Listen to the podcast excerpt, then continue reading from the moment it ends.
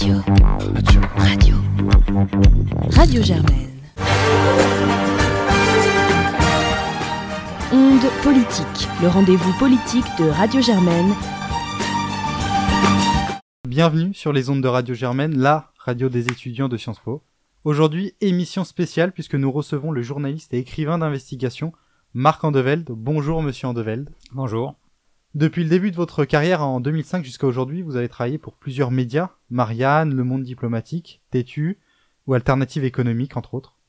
Et en même temps, vous êtes l'auteur de plusieurs ouvrages d'investigation. Vous avez notamment enquêté sur Emmanuel Macron, de son passage à Bercy, à la fin de son premier mandat, et en début d'année, vous avez publié Au Seuil, L'emprise de la France sous influence, ouvrage dans lequel vous dressez une cartographie des grands enjeux géostratégiques de la France et sur la manière dont le pouvoir jupitérien d'Emmanuel Macron a tenté d'y répondre, maladroitement si l'on vous croit.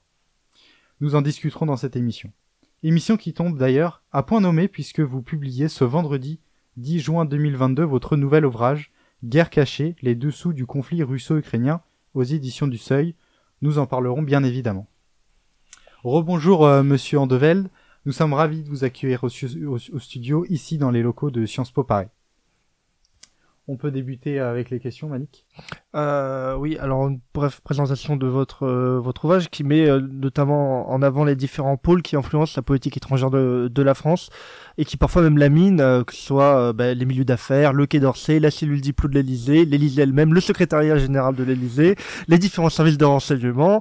vous vous présentez comme un handicap parce que bah, les luttes de pouvoir internes à la France se retrouvent à l'extérieur, comme on a pu le voir notamment au moment des contrats de sous-marins avec l'Australie.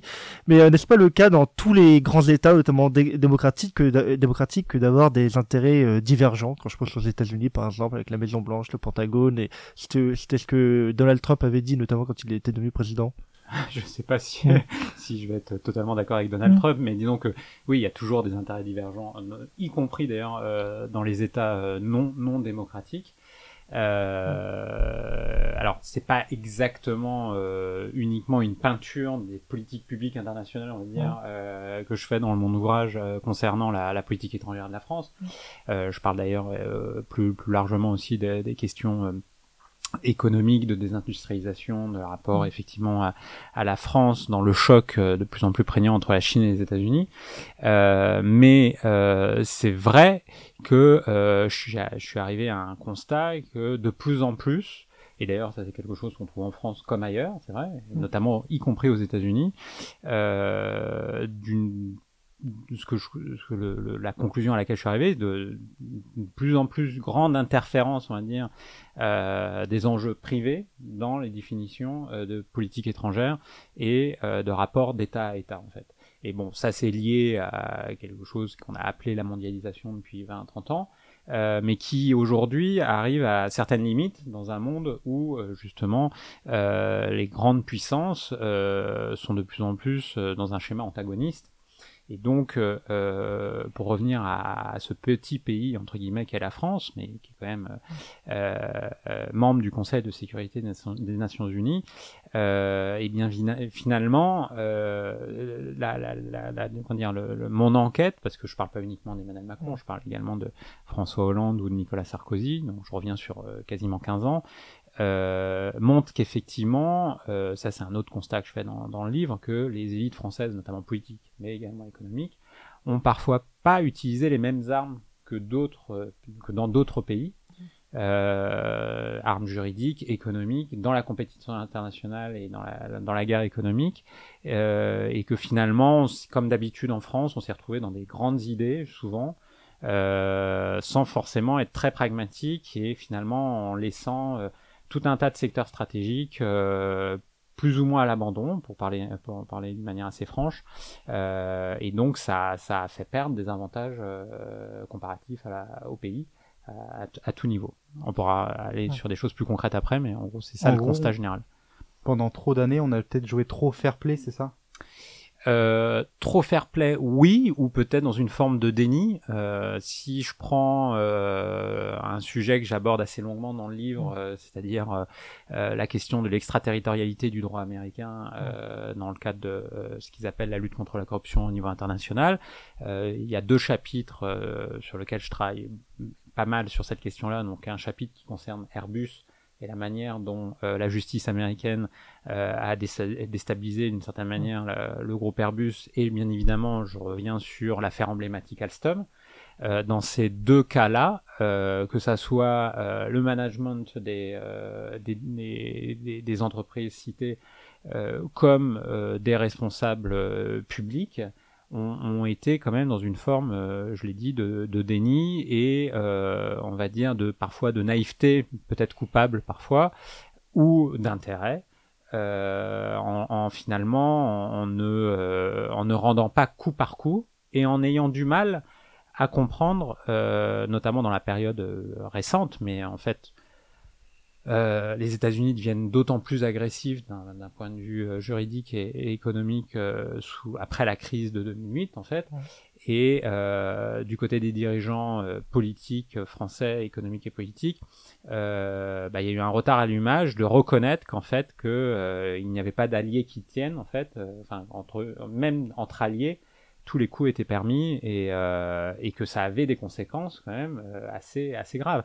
Je rappelle que par exemple sur le dossier Airbus, donc euh, où euh, euh, les justices françaises, britanniques et, américaines ont, enquêté sur des dossiers de corruption liés au dossier Airbus, mais si Airbus n'avait pas bénéficié des erreurs comment dire commerciales et techniques de son concurrent Boeing avec le fameux 737 euh, Max qui a eu des, graves difficultés euh, comme on sait, euh, le groupe aura été durablement déstabilisé, il a été déstabilisé, il y a une vraie question de préservation des secrets industriels et de recherche et développement au regard de toutes les informations qui ont été transmises à la justice américaine et mmh. britannique, et la responsabilité en incombe en partie au management d'Airbus à l'époque, qui, euh, pour, on va dire, contrecarrer, ou en tout cas euh, prendre une autre stratégie que celle qui a été euh, celle des dirigeants d'Alstom par le passé, ils ont préféré collaborer avec la justice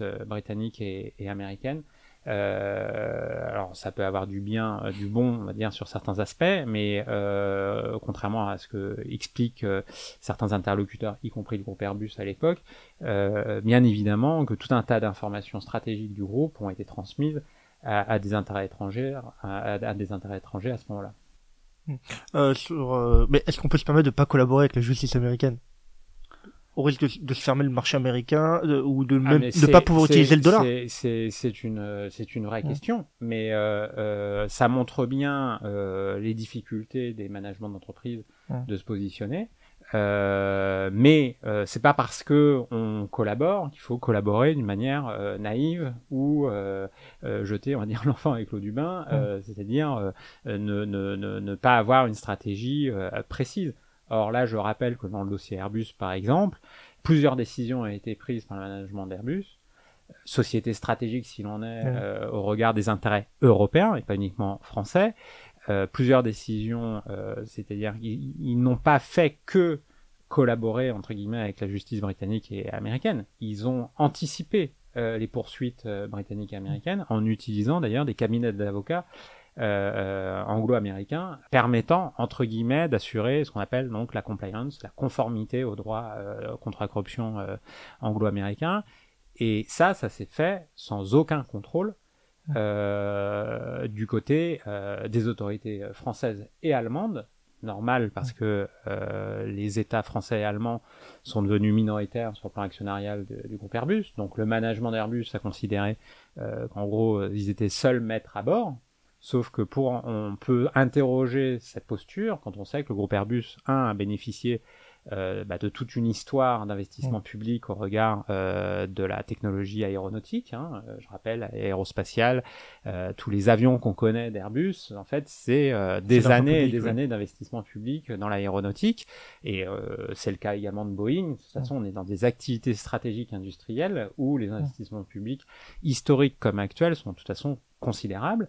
Et justement, d'ailleurs, euh, sur euh, l'actualité, euh, c'est aussi la question des commandes de, entre guillemets d'Air France, ou des, là aussi en partie financées en fait par le contribuable. Donc en fait, le management, de mon point de vue, hein, d'une entreprise comme Airbus ne peut pas faire comme ce qu'il qui s'est passé hein, en réalité. Hein. Donc là, on parle d'une affaire euh, qui a commencé à peu près à partir de 2014 et qui a éclaté euh, notamment euh, ju purement judiciairement et médiatiquement en 2017. mais les, le, les, éléments de langage à l'époque du management d'Airbus, notamment de l'ancien patron d'Airbus, Tom Enders, étaient en gros de dire nous sommes une société transnationale et on a, on a de compte à personne, on n'est pas une société française, on n'est pas une société allemande. Euh, bien évidemment qu'Angela Merkel et Emmanuel Macron euh, n'étaient pas particulièrement d'accord euh, avec ce point de vue-là. Ce que je raconte dans le livre, c'est que ça c'est très intéressant dans le rapport d'Emmanuel Macron à l'égard de l'économie, des groupes stratégiques, de son regard international aussi. Euh, autant sous François Hollande, il y avait une sorte de apathie totale de l'État sur ses considérations de guerre économique et euh, là pour le coup d'intérêt de superpuissance, en l'occurrence américaine, sur des intérêts stratégiques européens, Airbus. Euh, c'est en gros concrètement euh, quand les services de renseignement, vous évoquiez les services de renseignement tout à l'heure, euh, français avaient alerté l'Élysée sous François Hollande de la question de la déperdition des, des informations, enfin de, de, on va dire l'ouverture au secret industriel d'Airbus vis-à-vis d'intérêts américains. ces alertes-là, il n'y a, a, eu aucune suite qui ont été données à l'époque. Le changement est intervenu avec Emmanuel Macron.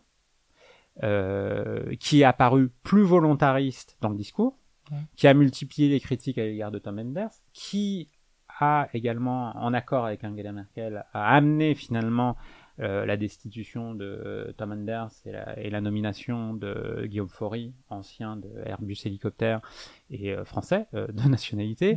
donc, le président de la République à ce moment-là est apparu interventionniste dans ce champ économique-là. Euh, là où je pose la question, c'est que, un, euh, les dégâts qui ont été faits durant cette période de déstabilisation juridique du groupe euh, concernaient également des choix internes de management en ce qui concerne la recherche et développement, parce que mmh. toute une partie de la recherche et développement a été externalisée à l'époque euh, aux États-Unis, a été confiée même à un haut cadre américain qui venait de la DARPA, qui est une agence liée au Pentagone. Euh, et l'ancien siège historique et euh, service historique de recherche et développement d'Airbus, lié notamment à l'histoire d'aérospatiale, a été bazardé en deux ans, quasiment. Énormément d'ingénieurs ont été mis à la porte ou en retraite anticipée. Et c'est aussi cette histoire-là que je raconte dans, dans le livre. Et, euh, et, voilà, et ça a été euh, les choix à courte vue, là en l'occurrence du management d'Airbus, euh, qui ont primé sur une stratégie d'ensemble. C'est très intéressant à regarder a posteriori avec les débats qui se sont multipliés, euh, y compris, euh, on va dire, publiquement et dans le débat public depuis le Covid, enfin ouais. l'épidémie de Covid.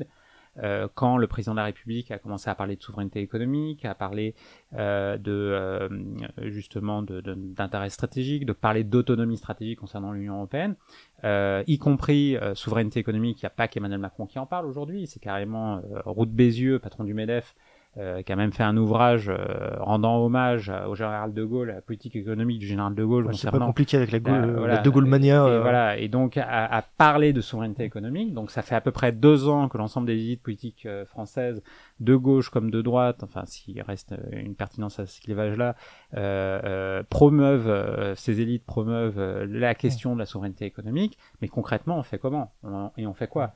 Je rappelle, pour vous donner un ordre d'idée, que euh, le plan France 2030 présenté par Emmanuel Macron en octobre 2021, donc quelques mois avant l'élection présidentielle, qui malheureusement ou heureusement, je ne sais pas, mais enfin n'a pas suscité grand commentaire dans la presse à l'époque. Le plan France 2030 prévoit 30 milliards d'euros d'investissement euh, euh, public euh, avec tout un tas de mécanismes euh, sur ce qu'on présente comme les filières stratégiques d'excellence pour l'avenir.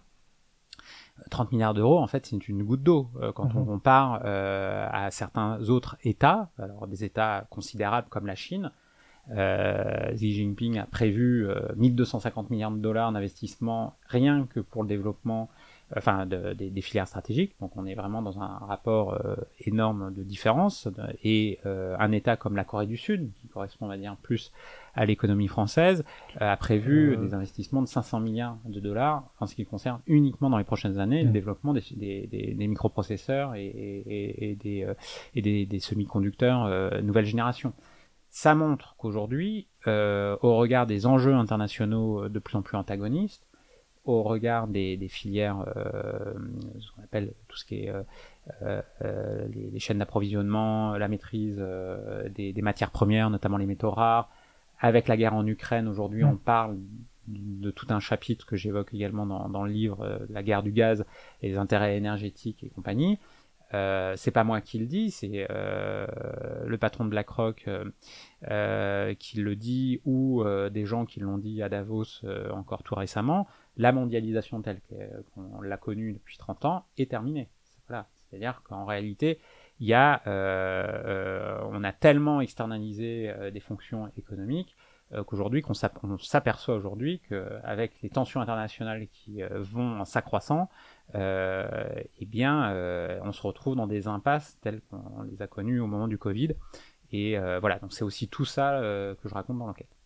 Mais est-ce que l'inaction de l'État français sur le Airbus, l'inaction de l'État français sur Alstom et notamment Alstom Energy et et General Electric. Est-ce que, euh, et vous en parlez, vous, vous avez tout un chapitre là-dessus dans votre livre, du coup, euh, L'emprise, euh, l'état profond, donc avec toute cette secte néoconservatrice pro, pro États-Unis. Est-ce qu'elle a eu une réelle influence sur justement cette inaction de l'État français face à, je dirais, bah, l'emprise américaine sur Airbus, sur tous ces secteurs stratégiques français? Alors, l'état profond, c'est donc une euh, expression qui a été employée euh, par Emmanuel Macron lui-même. Mmh. On parlait de Donald Trump. donc, qui est une expression américaine euh, à l'origine, voilà, pour qualifier. même que certains, certains spécialistes ou chercheurs utilisaient sur mmh. la Turquie aussi, par rapport au, service de renseignement, service de renseignement turc et à l'armée turque, au poids de l'armée et des services de renseignement turcs en mmh. Turquie. Euh, c'est une expression polémique. Euh, un bras complotiste. Que euh. certains considèrent comme complotiste. Bon, pour le coup, moi, je l'utilise simplement parce que je cite le président de la République qui utilise lui-même cette expression-là d'état profond. Euh, pour la petite histoire, euh, il doit cette, enfin, il, il, utilise cette expression d'état profond parce que un de ses conseillers du soir dans les questions de matière diplomatique n'est autre que, et ça va revenir aussi à, à Belfort et à Alstom, mais n'est autre que Jean-Pierre Chevènement, euh, voilà, l'ancien euh, ministre de l'Intérieur du gouvernement Jospin, ancien ministre de la Défense de François Mitterrand, et donc c'est effectivement Jean-Pierre Chevènement qui vise par cette expression-là, euh, la fameuse secte, ça c'est une autre expression qu'on emploie dans les couloirs du Quai d'Orsay, euh, toute une euh, catégorie de diplomates qui sont passés notamment par la direction stratégique et notamment la direction des affaires politiques aujourd'hui et qui ont été par le passé plutôt considérés comme occidentalistes, donc pro-américains entre autres, mais également pro-israéliens en réalité, choses étaient en fait beaucoup plus complexes. Alors pour répondre à votre question, moi je dis plusieurs choses. Euh, Macron utilise cette expression-là au regard du dossier russe, notamment. Euh, parce que je relate comment Emmanuel Macron, dès le début de son quinquennat, et ça, les commentateurs l'ont oublié. Mais oui, à Versailles, à Brégançon, Poutine a bien visité la France. Versailles, euh... Brégançon, effectivement, Poutine a bien euh, visité la France, comme vous dites. Par ailleurs, dans le euh, livre Révolution d'Emmanuel Macron, Emmanuel Macron dit hein, les choses. Hein, Il mm. dit euh, en gros, il va falloir rétablir le dialogue avec Vladimir Poutine. Et d'ailleurs, moi, je vise à la fin des sanctions à l'égard de la Russie. Il dit ça en 2016 hein, dans son livre Révolution. À l'époque, il y a tout un tas de commentateurs qui aujourd'hui euh, prennent position dans un sens ou dans un autre, qui ont un peu oublié que le président de la République s'était, on va dire, engagé à faire ça. Euh, ce que je raconte dans mon dernier ouvrage, c'est que bah, donc euh, bah, finalement le dialogue qu'il a eu avec Vladimir Poutine très tôt dans son quinquennat bah, n'a pas abouti à grand chose malheureusement, malheureusement pour nous et malheureusement pour les Ukrainiens d'ailleurs. on en reviendra peut-être après par la suite, mais je l'explique assez assez longuement. Et pour revenir et répondre à votre question, donc Qu'est-ce que je dis Sur l'état profond, ça c'est l'expression de Macron vis-à-vis du Quai d'Orsay, et je dis justement que c'est plutôt une excuse euh, présidentielle pour éviter, comme d'habitude avec Emmanuel Macron, euh, de reconnaître les erreurs stratégiques, euh, même diplomatiques, qu'il a pu faire. donc ce que je dis dans le livre, c'est que notamment, il a commencé à dialoguer avec Poutine, mais dans le même temps, il s'opposait au projet Nord Stream 2, donc le projet de gazoduc entre la Russie et l'Allemagne, et bien évidemment, pour Poutine comme pour l'Allemagne, euh, c'était euh, pas très sympathique euh, mm. et c'était pas forcément la chose la plus diplomatique à faire au moment où on rétablissait un dialogue. ça, ça montre quoi? C'est que finalement Emmanuel Macron a pâti de la division des Européens en termes d'enjeux stratégiques, économiques et énergétiques bien avant la crise en Ukraine, en réalité. Mm. Euh, ça, c'est un premier élément que, que, que j'explicite. Après, effectivement, je reviens sur l'histoire particulière du Quai d'Orsay et sur l'affaiblissement de la fonction des hauts fonctionnaires du Quai d'Orsay, la fonction diplomatique pour tout un tas de raisons, y compris sur le développement des, des outils technologiques, des, des, messageries sécurisées, le fait que les dirigeants se parlent euh, maintenant directement euh, par petits messages, euh, le fait qu'on est de plus en plus dans un temps court, euh, dans le business, dans un business économique et, et diplomatique, euh, que les logiques de militarisation des dossiers à l'international, notamment en Afrique, notamment en Afrique avec le Sahel pour la France, mais est allé en s'accentuant. Et ça, c'est également un phénomène qu'on retrouve d'ailleurs aux États-Unis. Il y a le journaliste Ronan Farrow qui avait fait tout un ouvrage sur le département d'État qui montrait une hyper-concentration du pouvoir sur la Maison Blanche, euh, comme aujourd'hui en France, mais en France ça a toujours été un peu le cas avec le domaine réservé du président de la République.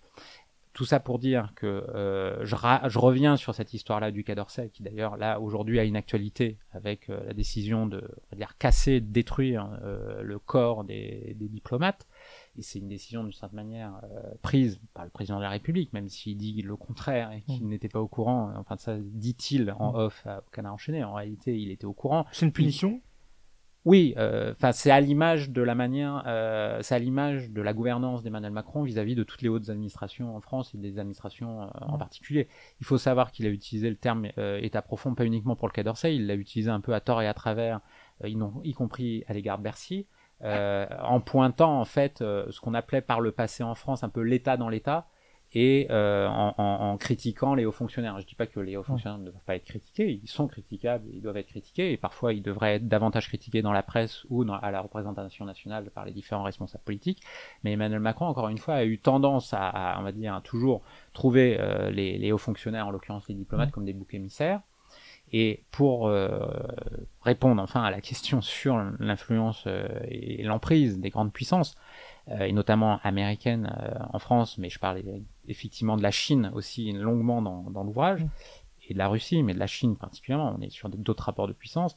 quand je parlais de naïveté, de déni tout à l'heure sur l'extraterritorialité du droit américain, il y a eu aussi beaucoup d'idéologie, c'est-à-dire des œillères euh, de tout un tas de responsables où en fait euh, parce que euh, on était alliés, on devait être alignés. Donc ça c'est on va dire une distanciation à l'égard d'une partie de la tradition diplomatique française gaulo-mitterrandienne comme on l'appelait, mais également tout simplement c'est des tout un tas de gens, d'acteurs, parfois des journalistes, parfois des intellectuels, parfois des diplomates, des responsables des chefs d'entreprise aussi, hein, qui considèrent en réalité que euh, la France n'est plus grand chose dans le concert des nations et que euh, euh elle, on va dire, la seule carte qu'elle a à jouer, c'est finalement d'être un bon élève du camp occidental et notamment euh, des et de, et, relayer les intérêts américains. Le problème là-dedans, c'est que euh, et ça c'est pas moi qui le dis, c'est Emmanuel Macron lui-même qui l'a dit à plusieurs reprises, c'est que les intérêts européens, pour élargir le cas à l'Europe et pas uniquement réduire ça à la France, sont devenus de plus en plus antagonistes, y compris à l'égard des intérêts américains. Euh, sur tout un tas de sujets, notamment sur les questions économiques, énergétiques, euh, et que donc euh, ce retard à l'allumage de regarder également les relations internationales et cette mondialisation qui allait de plus en plus vers des, antagonismes certains explique aussi beaucoup de choses sur la faiblesse, de mon point de vue, parfois du pays euh, sur les, grands bouleversements en cours qu'on connaît, notamment depuis 3-4 ans. Euh, et, euh, et, voilà. Donc il n'y a pas que de la naïveté, il n'y a pas que du déni, il y a bien évidemment parfois de l'adhésion et une forme de désintérêt, là pour le coup, aux questions d'intérêt national et, et de désintérêt et de non-réflexion stratégique également. C'est-à-dire, encore une fois, comment pragmatiquement on peut euh, replacer la France justement dans le concert des nations, avec un constat de base qui est assez désarmant pour plein de gens, hein, y compris pour les hauts diplomates du Quai d'Orsay qui aujourd'hui euh, se mobilisent pour sauver leurs fonctions, c'est que finalement la France euh, au-delà de tous les débats franco-français, euh, Gaullisto, mm. euh, Mitterrando, Gaullisto, euh, Gaulo-Mitterrandien, voilà, je vais y mm. arriver, versus néo-conservateur et secte néo-conservateur. Moi, ce que je dis dans l'ouvrage, c'est qu'en réalité, ce, ce clivage-là est en fait, en fait, en partie dépassé.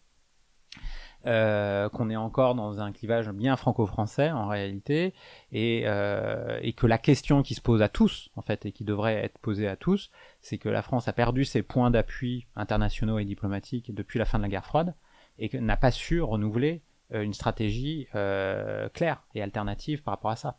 Et donc, entre l'alignement aux États-Unis d'un côté et une prétention toute française, parce qu'on est membre du Conseil de sécurité des Nations Unies, à parler d'égal à égal à parfois à des pays qui ont une puissance de feu et une puissance économique bien plus importante que la France aujourd'hui.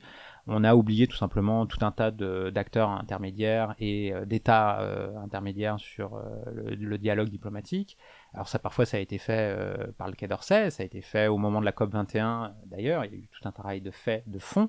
Mais justement, par exemple, tout le travail qui a été fait pendant la COP 21 euh, par Laurent Fabius et les équipes du Quai d'Orsay a été très peu suivi des faits ensuite au cours du quinquennat d'Emmanuel Macron. Un mmh. exemple, là, en termes de politique publique, par exemple, au, au Quai d'Orsay, il n'y a pas eu la, une direction de l'écologie qui a été créée pour soutenir tout le travail de politique publique internationale qui avait été fait autour de la COP 21. Emmanuel Macron a préféré faire euh, des, euh, des One Planet Summit, euh, des sommets. Make our planet great again. Voilà, c'est ça, et des sommets, des sommets diplomatiques en vidéo confié à un prestataire extérieur qui s'appelle Richard Attias d'ailleurs, qui est un grand communicant à l'international, euh, donc à externaliser euh, cette euh, diplomatie de l'écologie et de l'environnement du Quai d'Orsay. Déjà c'est un peu étonnant, de n'en faire qu'un outil de communication et de, pour son image, hein, euh, et pas du tout pour créer euh, une alternative concrète en termes de politique publique, en termes de même d'aide au développement, même si l'AFD a, a fait des choses dans ce sens-là. Et, et donc voilà, ça c'est à l'image de plein d'autres éléments du, du, bilan politique et institutionnel d'Emmanuel Macron en France. Mais ça dit aussi beaucoup de choses de la faiblesse euh, et des, faiblesses intrinsèques du pays euh, et des institutions vis-à-vis -vis de l'extérieur. Euh, et ça renforce au final un autre élément que je dis dans l'ouvrage, qui est que généralement, quand l'équipe France parle international, y compris on en parlait tout à l'heure sur les grands contrats internationaux les plus stratégiques. On parlait des sous-marins en Australie. généralement, quand l'équipe France parle international, elle, elle, part divisée, y compris parfois entre certains grands groupes euh, stratégiques, entre Dassault, Airbus, Thales, euh, tous les coups sont permis euh, souvent. Et en comparaison, euh, dans d'autres euh, écosystèmes nationaux, c'est pas le cas. Euh, les, les, les, équipes partent beaucoup plus unies. par ailleurs, les, les, services de renseignement étrangers, y compris parfois de, avec des États euh, qui ont, on va dire, le même ordre d'investissement public euh, sur les questions de renseignement. Je pense à l'Allemagne, par exemple, euh, mais pas que. Il y a eu un des intérêts certains du côté de nos services de renseignement depuis en fait le début des années 90 à la fin de la guerre froide pour le renseignement économique, tant la DGSE que la DGSI, enfin ce qui est devenu la DGSI. D'ailleurs, et Macron a euh, un tout petit peu euh, changé l'axe, on va dire, de, des choses, parce qu'il a demandé, enfin, enfin, il a demandé, après plus de 30 ans, à ce que euh, il a demandé à nos services de renseignement de, de nouveau, de faire du renseignement économique une des priorités. Pendant des années, euh, c'est-à-dire plus de 20 ans, euh, la priorité des priorités fut la guerre contre le terrorisme. qui bien, compte quand même? Hein, qui compte? Qui compte un peu, oui. mais qui, j'allais dire, qui peut être contre la guerre contre le terrorisme? Donc euh, les terroristes. Euh, euh, oui, mais euh, qui peut être contre les terroristes? Donc ce que je veux dire, c'est que bien évidemment, il faut faire la guerre contre mm. le terrorisme, mais euh, ça ne peut pas être uniquement la priorité des priorités. Oui. voilà, surtout quand on en revient à la question des interférences étrangères parfois. Mm. y compris sur les questions de terrorisme d'ailleurs. Hein. Mm. mais les Saoudiens sont nos amis, non? Oui, ça c'est encore un, un sujet, mais euh, par exemple, si euh, alors ça c'est pas un sujet que j'aborde dans, mm. dans, dans, le livre, mais la question de la farge en Syrie, par exemple. Ah, euh, je, je, pense là, on parle, euh, vous mm. évoquiez la, question de l'Arabie Saoudite. Effectivement, mm. il y a tout un chapitre dans le livre sur l'Arabie Saoudite où je parle de la, la une, une, interférence majeure de mon point de vue. Et j'en parlais encore hier avec une, une, ancienne diplomate du Quai d'Orsay, interférence majeure dans la mise en œuvre de la diplomatie française aujourd'hui, c'est qu'on est à la fois à courte vue et uniquement médié par des intérêts économiques d'un point de vue euh, relayant les intérêts du complexe militaro-industriel français à l'étranger. Donc en gros, vous le savez, hein, parce que vous êtes à Sciences Po, mais comme les forces françaises n'a été que, enfin dire, les, budgets des forces françaises n'ont été qu'en diminuant ces, 30 ans, 40 ans, on a considéré que donc la l'équilibre ne pouvait être fait qu'en en vendant des armes à l'étranger pour préserver un, écosystème industriel euh, autonome et indépendant. Euh, sauf pour ça, ça partait de pourquoi pas d'une solution euh, trouvée, mais sauf que ça aboutit à des effets pervers euh, considérables quand finalement nos relations avec différents États on peut parler de l'Arabie Saoudite, on peut parler de l'Égypte, on peut parler d'autres États, ont été, on va dire, les, les, questions, on va dire, militaires au sens industriel du terme, ont souvent supplanté euh, une logique même de stratégie euh, de la France vis-à-vis de ces pays-là, et notamment sous un axe euh, régional. Je suis un peu long, mais je, rebondis sur un élément que vous avez ça, cité. Ça à, diminuer Alstom et le dossier Alstom qui est emblématique, à la déconsidérer, parle dans le livre, à rendre moins crédible d'ailleurs le président de la République et ça savait le attendu au tournant, y compris pendant la campagne présidentielle. Donc il a dit aux ouvriers de Belfort, on retrouve Jean-Pierre Chevènement, qui n'avait été que un simple collaborateur au moment euh, du dossier Alstom pendant le quinquennat Hollande, en réalité c'est une demi-vérité ou un demi-mensonge.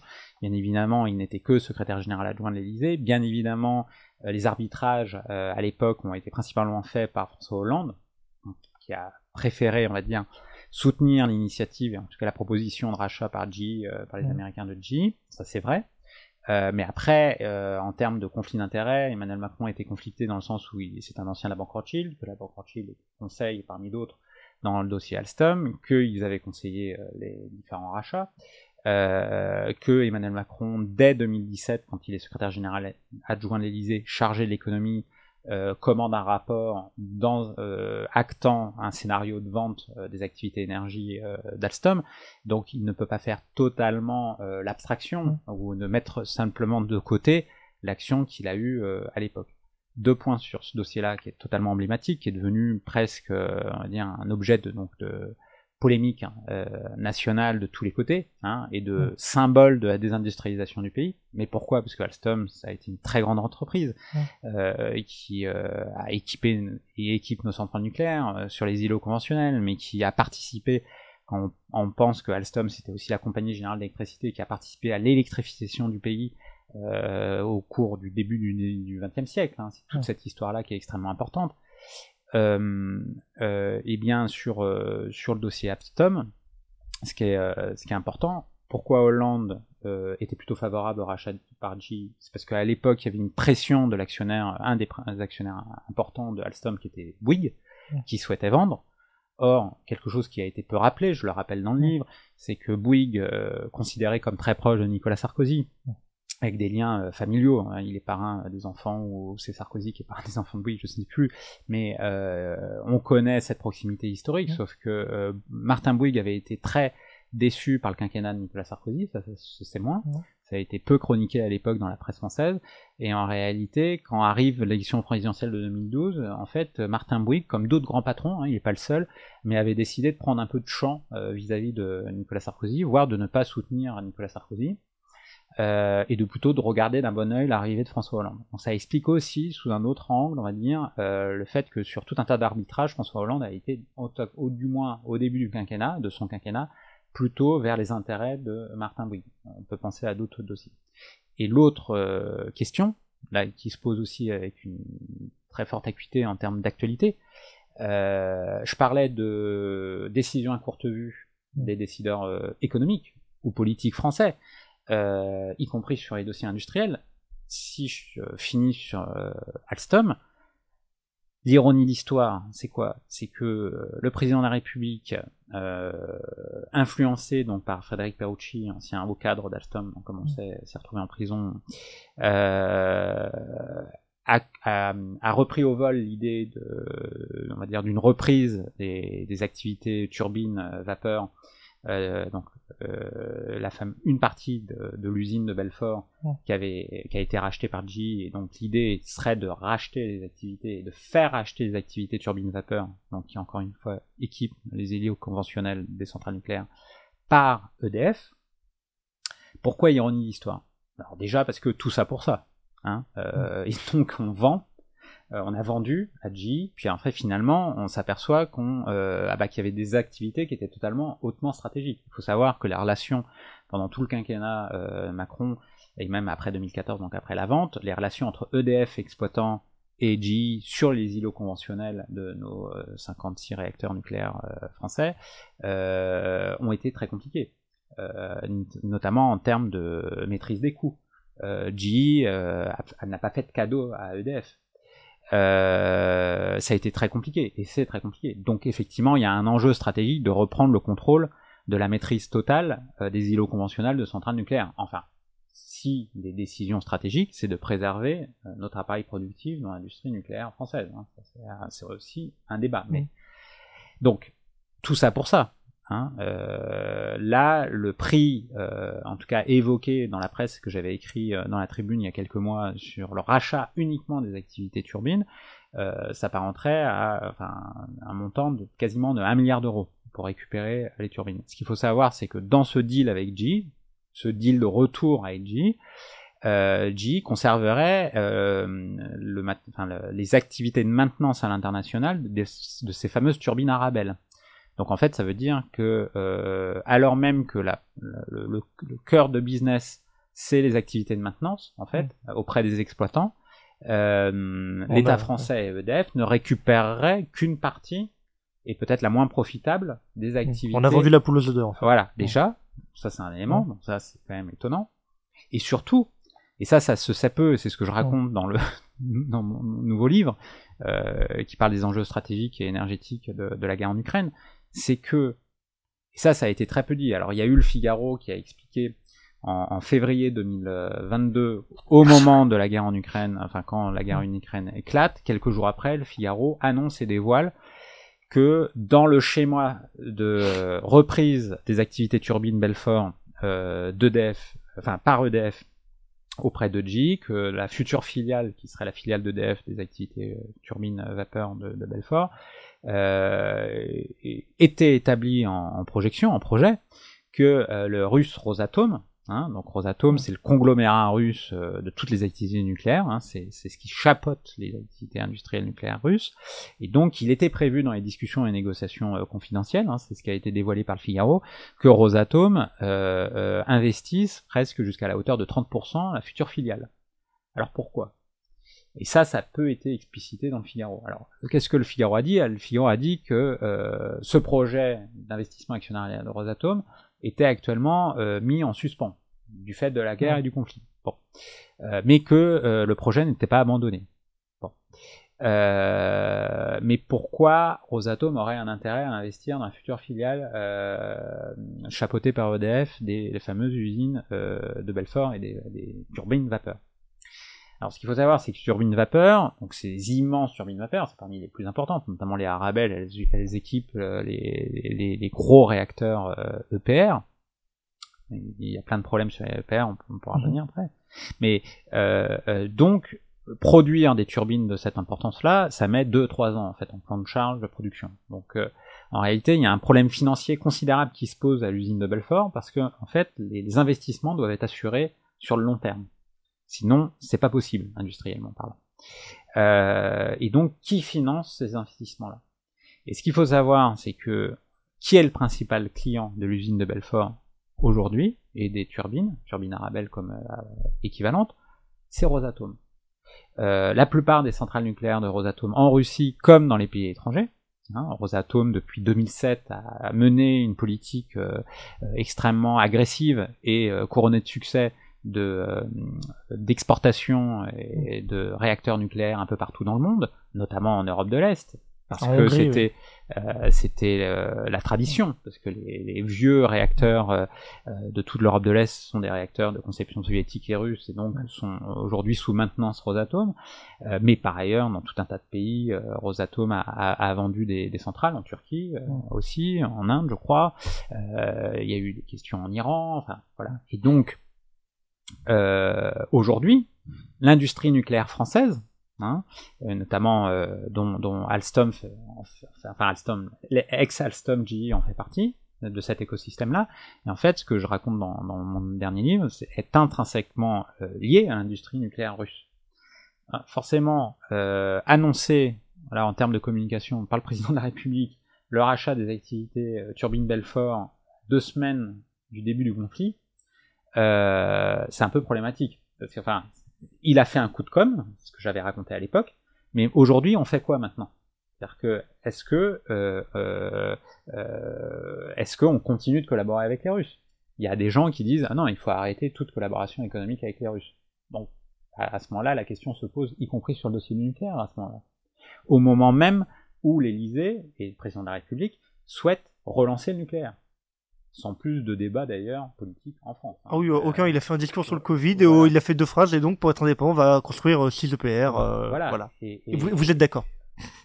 Oui, euh, vous êtes d'accord. Oui, vous- le Macron. oui. Moi, je ne sais Ah, pas. non, non, mais euh, bien sûr, je, oui. je- je reste. Je suis Après, il y a une élection présidentielle. Moi, pour tout vous dire, en enquêteur, là, pour le coup, je suis devenu agnostique sur la filière nucléaire française. Mais enfin bon, on, on- on- on pourra en Mm. parler un autre jour. Mais ce que je voulais dire sur ça, c'est que un projet de reprise des activités turbines euh, vapeur de Belfort euh, présenté comme un projet de réindustrialisation et stratégique était en réalité que un coup de com et n'est en réalité qu'un coup de com. D'ailleurs, je souligne à, vos auditeurs que euh, pour l'instant ce n'est qu'un MOU signé et que donc la conclusion des négociations de rachat de ces activités-là aura lieu au mieux début 2023, au mieux. Hein. Donc c'est pas du tout fait. Alors que quand euh, Emmanuel Macron se présente aux ouvriers de Belfort pour faire son coup de com, il dit en gros que c'est fait, et c'est pas le cas. Mhm. Hein. Les médias relaient comme si c'était fait, alors que ce n'est pas le cas. Mais qu'en plus, il y a un gros caillou dans la chaussure de Alexis Collère qui se charge du Euh, dossier à l'Élysée et d'Emmanuel Macron. Bah, le gros caillou, c'est que c'est Rosatom. C'est-à-dire que Rosatom, pourquoi voulait, encore une fois, je me répète, investir dans la future filiale, c'est que, un, euh, la plupart de leurs euh, centrales nucléaires sont en fait équipées de, de turbines françaises, euh, euh, enfin Alstom, enfin ex-françaises, parce que maintenant c'est GE, déjà, et d'une. Et deux, euh, qu'est-ce que je voulais rajouter C'est que la majorité du plan de charge de l'usine de Belfort est en réalité aujourd'hui russe. Voilà. Et donc on voit bien, ce que je disais au début, on voit bien que euh, aujourd'hui, euh, euh, bah, cette histoire-là, je parlais d'ironie Mhm. du sort, montre bien que euh, à la fois dans un monde de plus en plus un, un, antagoniste en réalité, et deux euh, de l'autre côté avec un pays, la France, qui n'a plus en réalité de stratégie, euh, même autonome, hein, euh, parce que le président de la République parle d'autonomie stratégique de l'Union européenne, c'est un beau mot aussi, hein, parle de euh, parle de euh, défense européenne également, là aussi un beau mot Donc personne ne veut d'ailleurs. euh, que finalement peu de gens veulent, Mm. hein, euh, veulent, euh, peu de gens veulent. Euh, L'Allemagne a décidé là encore de, de, de, de- de relancer les, les budgets militaires, mais euh, va, va principalement euh, comment dire, se fournir euh, auprès des Américains. Oui.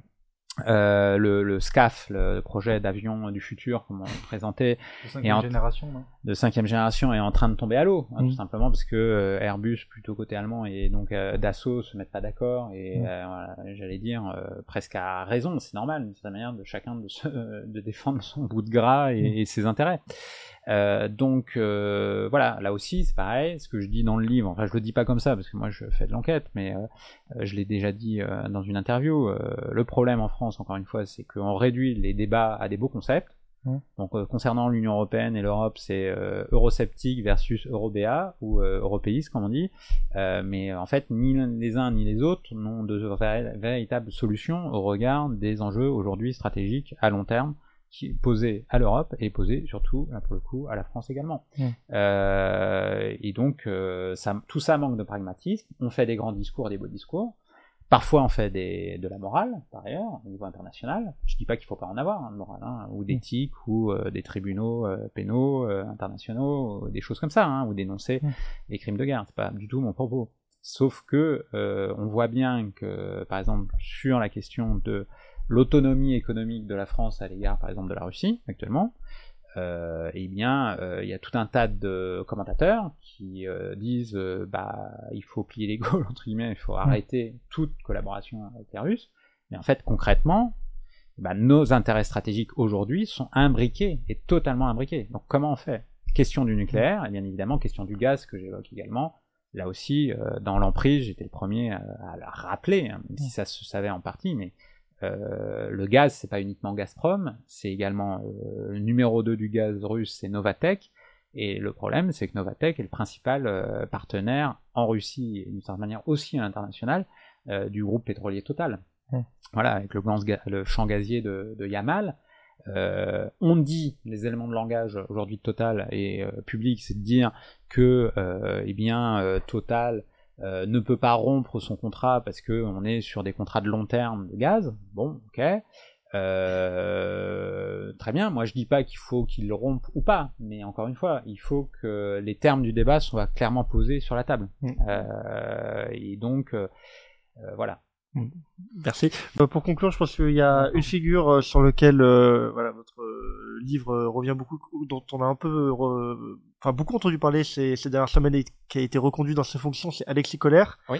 euh, alsacien. Euh, Est-ce que vous pouvez nous dire un, un mot sur euh, un peu le, le ce Sherpa de Fran- de- d'Emmanuel Macron qui le suit depuis depuis qu'il est passé par Bercy? Et Alors- notamment des conflits d'intérêts gigantesques qu'il a sur les épaules et qui n'empêchent pas d'être un peu un vice-président. Président bis, même. euh, Oui. presque. Alors, Alexis Colère, c'est un sujet en soi. Alors, Tout un poème. euh, effectivement, dans l'emprise, j'évoque euh, à la fois les intérêts géostratégiques, mais également géopolitiques, et les intérêts nationaux, mais directement liés à certains intérêts. C'est- pas très clair ce que je raconte. mais- Mm. Euh, donc, qu'est- qu'est-ce que j'ai découvert? J'ai découvert plusieurs choses. J'ai découvert déjà que euh, la guerre telle qu'a été, qu'elle a été dépeinte dans les médias entre Bolloré et l'Élysée, entre Bolloré et Macron, fait, provient euh, principalement euh, des divergences et d'antagonisme économique entre le groupe Bolloré et le groupe MSC, qui est donc euh, armateur euh, Mm. mondial, premier armateur mondial, et dont les propriétaires et dirigeants sont de la famille d'Alexis Colère. Mm. Euh, donc là, on parlait de conflit d'intérêts. Effectivement, Alexis Colère. Non, non, j'en vois pas, non. euh, voilà, vous ne voyez pas dans le conflit d'intérêts, donc là il y a quand même un petit conflit d'intérêts, d'autant plus que euh, malgré le travail de mes confrères de Mediapart, euh, eh bien les, les, les storytelling, notamment du pouvoir et de d'Alex Keller, ne tiennent pas parce que il, a, il s'est présenté à multiples reprises en disant que il avait bien tenu au courant euh, ses ministres respectifs, qu'il y avait eu un déport. euh, en fait, il n'y a pas eu de déport organisé dans ces différentes fonctions euh, à Bercy. Euh, C'est ce que je dévoile Mm. euh, aussi largement dans le livre euh, dans l'emprise euh, avec des éléments du dossier judiciaire. Euh, quand on se penche sur les pièces du dossier judiciaire, euh, la situation est totalement affligeante euh, de ce point de vue-là, c'est-à-dire qu'il n'y a pas eu de déport organisé dans les fonctions de cabinet ministériel d'Alexis Colère. Mais que dit la justice? Ah bah la, alors la justice, ce qui s'est passé, que là vous pointez un élément assez polémique, Mm. c'est que la justice, les enquêteurs avaient conclu que le conflit d'intérêts il y avait, qu'il y avait matière largement à poursuite.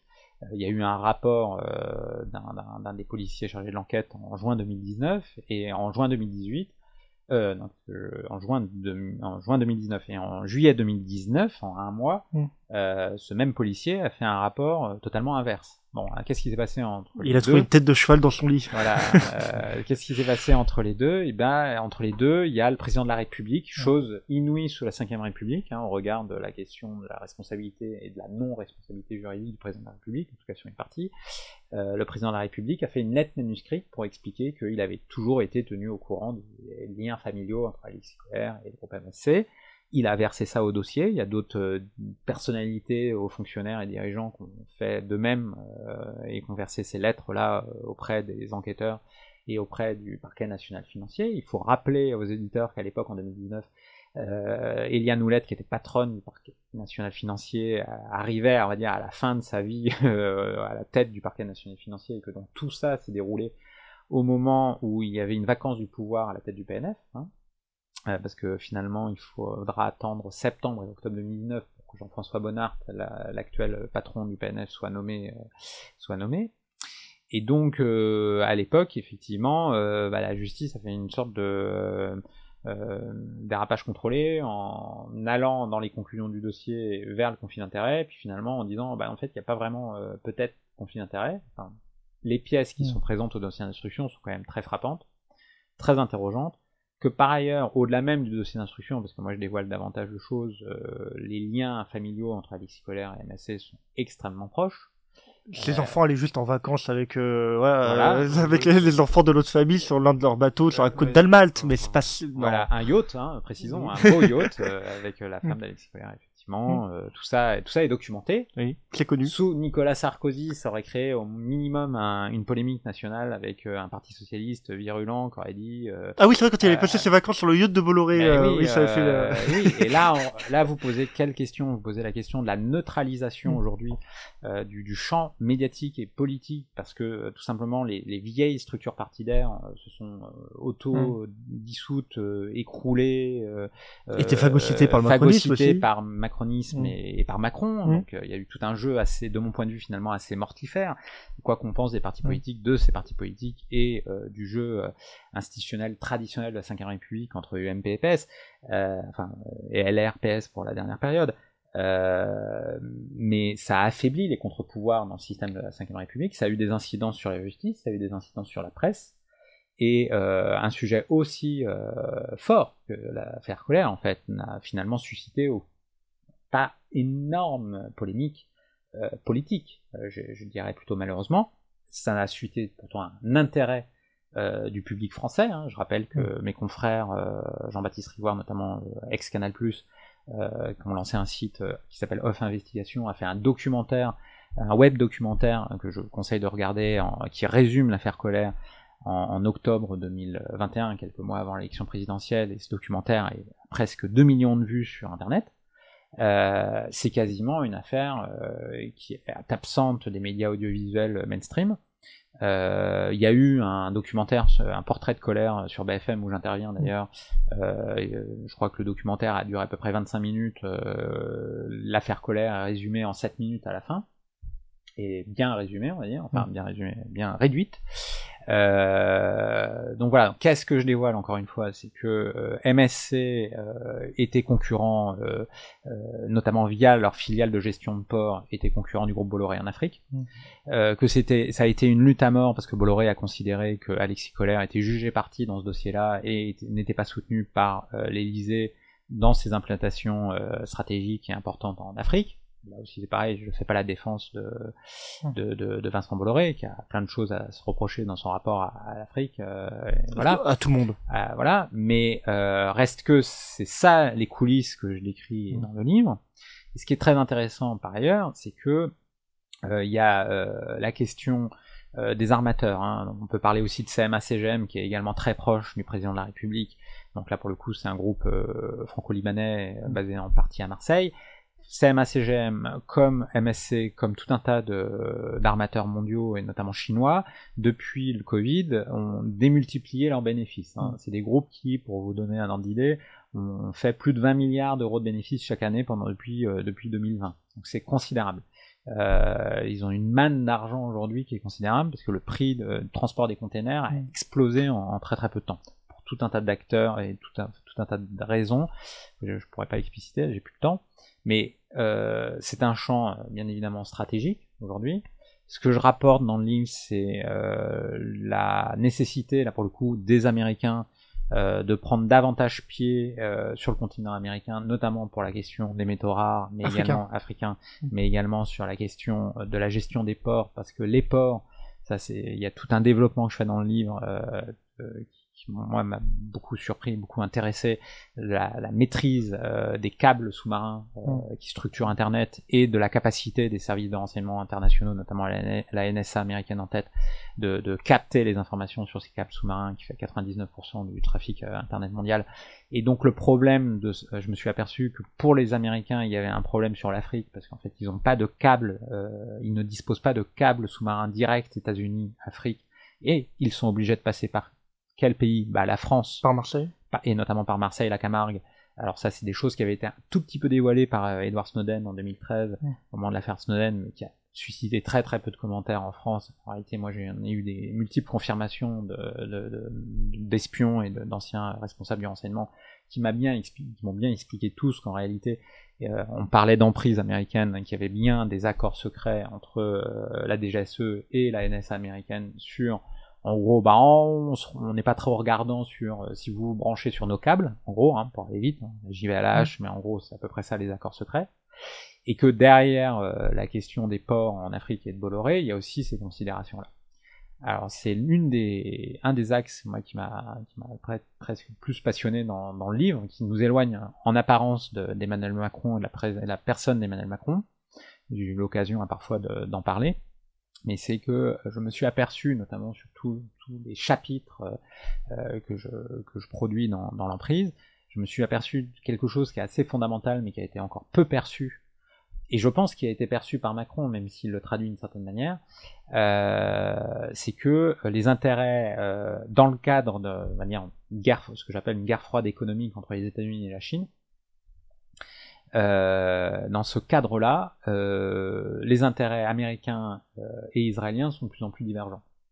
Euh, à la fois pour des raisons sécuritaires et des raisons euh, propres euh, aux intérêts israéliens sur la sphère moyen-orientale, mmh. avec le désengagement américain, vu qu'ils ont du pétrole et du gaz de schiste, qui se sont petit à petit désengagés du Moyen-Orient parce qu'ils ont moins d'intérêts pétroliers sur place notamment, au regard du fait que les Américains privilégient les relations avec la Turquie, le Pakistan, essayent, comme on le sait, de retrouver un accord sur le nucléaire iranien, n'est pas le point de vue euh, israélien, mais au-delà de ces considérations diplomatiques, euh, sécuritaires et purement stratégiques euh, sur le plan moyen-oriental, les Israéliens ne sont pas d'accord avec un antagonisme s'accentuant entre les États-Unis et la Chine. Parce qu'ils ont de bonnes relations avec la Chine. Parce qu'ils ont des bonnes relations avec la Chine. Parce que en fait, ils ont eux une stratégie de survie, mais ils ont une stratégie exceptionnel, euh, c'est-à-dire de pivot stratégique. Euh, et en fait, ils ont une stratégie, on va j'allais dire, gaulliste, d'une certaine manière, de leur point de vue, c'est-à-dire se plaçant dans le jeu et dans l'interstice de toutes les grandes puissances, y compris avec la Russie. Hein. Là, sur le dossier ukrainien, ça a été peu commenté en France, mais euh, Bennett et l'État d'Israël est plutôt, on va dire, dans un relatif soutien à l'égard de Poutine mhm. euh, et pas à l'égard de Zelensky. Hein. On rappelle les déclarations de Zelensky euh, à, la, à la Knesset qui ont été d'ailleurs très mal prises euh, en Israël sur euh, on assiste à une solution finale en Ukraine. Bon, ça a été relativement mal pris, on peut le comprendre. Alors que lui-même est juif en plus. Euh, euh, lui-même est juif, effectivement, mais euh, bah oui, c'est tout ça et tout ça est complexe. Il a changé en plus en, parlant à la France, il parlait de Verdun quand il quand il a parlé au Congrès, il, a parlé d'Apocalypse Il a joué avec tous les même bah, Il a joué, voilà, joué sur tous les ressorts, tous les ressorts et tous les inconscients et difficultés. on va dire, on mm. peut dire c'est le jeu, mais bon, il mm. l'a fait avec on va dire une, voilà, il y avait un certain pressing, on va dire, de mm. communication particulier. Et pour revenir aux États-Unis et Israël, en fait, donc euh, y compris euh, donc, sur ce choc-là Chine-États-Unis, mm. le dossier de l'Ukraine, la Russie, la question des métaux rares, la question de la big tech, c'est-à-dire des euh, mm. transferts de technologie entre l'écosystème de, de, la tech israélienne Startup Nation. et Startup Nation israélienne et de la Chine, en réalité, euh, les Américains ont dit de plus en plus, en gros, Israéliens, soit vous êtes avec nous, soit vous êtes contre nous, en gros. Et la plupart des intérêts ils ont plutôt dit, bah en fait, nous, on va continuer à faire notre petit bonhomme de chemin, parce un, vous êtes plus forcément totalement fiable de notre point de vue pour préserver notre sécurité au niveau moyen-oriental. Euh, et d'ailleurs, là aussi, les accords, les fameux accords d'Abraham, en fait, c'est une mm. stratégie d'autonomisation d'Israël à l'égard euh, des intérêts sécuritaires américains sur la zone, en réalité. Même si ça a été signé à la Maison Blanche et avec Donald Trump, mm. Donald Trump n'a été qu'une parenthèse d'un éloignement des États-Unis, euh, de l'Europe et du Moyen-Orient dans un premier temps, par rapport à leur priorité des priorités, qui est le Pacifique et la Chine. Euh, et donc, dans cet éloignement entre Israël et les États-Unis, euh, on retrouve euh, énormément d'éléments sur le territoire entre guillemets français et sur les intérêts stratégiques français, mmh. parce que en réalité, on est ballotté en tant que France et France, on est ballotté aussi par ces intérêts divergents entre Israël et les États-Unis. On le retrouve d'ailleurs sur le complexe militaro-industriel, sur plein de tout un tas de dossiers. Et Emmanuel Macron, j'ai l'impression, a plutôt considéré euh, que, enfin, est plutôt informé de, de, de, cet élément-là. C'est un élément, euh, euh, et c'est pour ça, c'est aussi pour cette raison-là que le, fameux débat euh, gaullisto, euh, enfin, euh, gaulo-mitterrandien versus néoconservateur est aujourd'hui plus totalement pertinent vu le bouleversement des relations internationales de mon point de vue, aussi pour cette question-là. Euh, parce qu'en fait le consensus néoconservateur, enfin ce que j'appelle le consensus néoconservateur qu'il y a eu pendant des années entre Israël et les États-Unis, a en partie explosé en vol. Euh, même s'il y a des euh, différences dans chaque État et des sensibilités entre chaque État. En gros, Euh, L'autre raison de l'éloignement Israël-États-Unis, qui est relatif bien évidemment, mais est liée également à la bataille politique interne aux États-Unis entre Trump et euh, Biden, tout ça, ça a laissé des traces extrêmement importantes. Euh, et dans, ce, euh, dans, dans, cet écosystème, on dirait renouvelé, euh, Emmanuel Macron, ça explique pourquoi il a multiplié les discours. Alors je parle de discours, parce que dans les faits, malheureusement ou heureusement, c'est selon, mais dans les faits, ça n'a pas forcément été comment dire, accompagné d'une pratique effective et d'une stratégie. Mais dans les faits, il a multiplié les critiques à l'égard des États-Unis, y compris à l'égard de Biden. On a beaucoup parlé de l'affaire des sous-marins, enfin publiquement en France, euh, mais en réalité, euh, il faut remonter à juin 2021 au sommet du G7 euh, en Grande-Bretagne, dans mon souvenir, euh, parce que à ce moment-là, euh, Emmanuel Macron a fait la leçon aux Américains en disant le G7 ne peut pas être un club anti-Chine. Donc c'est des paroles fortes hein, pour le président français. On peut dire c'est la tradition gaulo-mitterrandienne qui revient, mais en tout cas c'est des choses qu'il a dites. Euh, qu'à l'époque, euh, point de crispation entre les États-Unis et la France, euh, le l'incident nucléaire à Taishan, donc mm. la centrale EPR fournie par EDF et Areva et Alstom aux Chinois à quelques kilomètres de, enfin une centaine de kilomètres de, de Hong Kong, incident nucléaire qui a été largement médiatisé par CNN et les médias américains. Euh, donc là, on est totalement dans une guerre informationnelle très claire. Euh, dans, ce jeu-là, Emmanuel Macron a multiplié, en tout cas jusque dans 2021, même encore d'une certaine manière depuis un mois et demi, deux mois, parce qu'on le voit, il a une posture qu'on pourrait qualifier de médiane sur le conflit ukrainien. Euh, euh, continuant à discuter avec Poutine, on peut se demander si c'est encore utile, mais enfin en tout cas il discute encore avec Poutine, prenant distance avec les discours extrêmement guerriers de Biden. Euh, enfin, et de Johnson. Et, et, de Johnson. Et voilà, tout à fait. Et donc en fait, et Boris Johnson. Mmh. Et donc en, en réalité, il, fait, il, il, mène une petite musique euh, qui est un petit peu différente. Bon, alors, vraie vraie question qui se pose. On en revient à la question euh, Alstom, Airbus, mmh. euh, les services de renseignement, de l'emprise américaine aujourd'hui, totalement endogène, j'allais dire, de tout un tas d'institutions françaises. Je terminerai là-dessus. Quand on sait par exemple qu'une bonne partie des services informatiques du ministère de la Défense français est assurée par Cisco et par euh, Microsoft, euh, eh bien, euh, voilà. Après, on peut avoir des beaux discours sur la souveraineté économique ou les intérêts nationaux ou même l'autonomie stratégique européenne, mais de là à renverser la table par rapport à, on va dire, 30 ans de, de rapprochement et d'imbrication euh, pour le coup, et même d'abandon de, de, tout un tas de, de, filières stratégiques industrielles à, des grandes puissances, en l'occurrence les États-Unis ou la Chine, parce qu'on n'a pas parlé de, bien évidemment de l'externalisation industrielle vis-à-vis de la Chine, c'est aussi un enjeu très important. Et eh bien, et eh bien, c'est là où on se retrouve bah, finalement un peu démuni, et y compris le président de la République se retrouve un petit peu démuni pour mener à bien, une réelle stratégie internationale pour la France et l'Europe. Bien, nous terminons notre, euh, notre émission là-dessus. Merci Monsieur Andeveld d'avoir accepté notre invitation. Merci Malik. Merci Et à merci, euh, merci à vous, chers auditeurs, chères auditrices, de nous avoir écoutés. Sur les ondes de Radio Germaine, on revient très bientôt. Au revoir à tous.